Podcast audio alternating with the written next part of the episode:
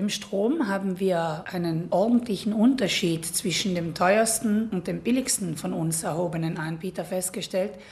Dort liegt im Optimalfall das Sparpotenzial gar bei 400 Euro pro Jahr. Wenn wir den Tarif des geschützten Marktes hingegen hernehmen, dann kostet das ca. 890 Euro pro Jahr. Das ist immer eine Kostenschätzung von heute für die zwölf folgenden Monate, während der günstigste Anbieter für denselben Zeitraum und denselben Verbrauch in etwa 710 Euro verrechnet macht für Kunden, die ihren Strom noch vom geschützten Markt beziehen, ein Sparpotenzial von 180 Euro, wenn sie zum günstigsten Anbieter auf dem freien Markt wechseln. Denn der geschützte Markt endet ja bekanntlich nächstes Jahr für die allermeisten. Für die sogenannten schutzbedürftigen Kunden endet er nicht. Diese können, so sie wollen, am geschützten Markt bleiben. Das sind all jene, die einen Sozialmonus für Strom oder Gas erhalten, die das 75. Lebensjahr vollendet haben oder aber jene, die eine Leistung gemäß Gesetz 104 erhalten. Sie alle können am geschützten Markt bleiben. Es macht finanziell nicht viel Sinn. Da es am freien Markt, wie gehört, auch günstigere Angebote gibt. Ein Wechsel kann also auch für die sogenannte schutzbedürftige Kundschaft vorteilhaft sein.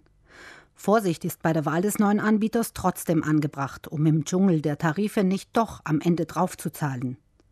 Ganz anders sieht es in Sachen Sparpotenzial beim Gas aus. Es gibt bei den aktuellen Angeboten nämlich kaum welches. Der günstigste erhobene Anbieter ist ca. 18 Euro billiger als der Staat.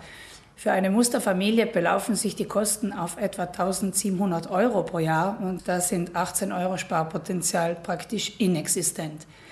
Hier sind auch die lokalen Anbieter teurer als der Staat. Also hier wird der Wechsel auf den freien Markt vermutlich für die Familien mit Mehrkosten einhergehen. Diese Mehrkosten für Gas seien aber nicht sehr hoch, beschwichtigt Gunde Bauhofer.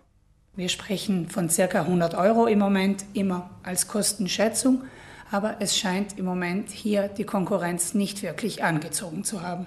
Wichtig und womöglich immer noch nicht allen bekannt, für Familien in wirtschaftlich angespannter Lage gibt es vom Staat Geld für Energie.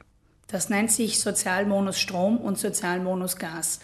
Voraussetzung ist ein ISE-Wert unter 15.000 Euro und die Boni belaufen sich je nach Einkommen, Anzahl der Familienmitglieder und Klimazonen auf unterschiedlich hohe Summen.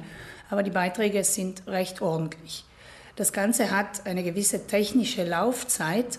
Das heißt, je früher ich ansuche, umso eher erhalte ich den Bonus als Konto auf der Rechnung. Und einzig die ISE-Erklärung ohne weiteres Ansuchen sei letztlich auch vorteilhaft, so Gunde Bauhofer. Ganz so schnurstracks geht es allerdings nicht für alle. Wenn ich für meine Gaslieferung einen Zähler habe, der auf meinen Namen läuft, bekomme ich den Bonus als Konto direkt auf der Rechnung. Wenn ich allerdings in einem Kondominium wohne, wo der Zähler auf das Kondominium lautet, dann werde ich noch Post vom Staat bekommen, der mich fragt, wir konnten keinen Zähler finden, der auf dich läuft, sage mir, woher du deine Heizenergie beziehst. Dann muss ich die Zählernummer des Kondominiums sowie ein Bankkonto angeben und erhalte den Bonus als Überweisung.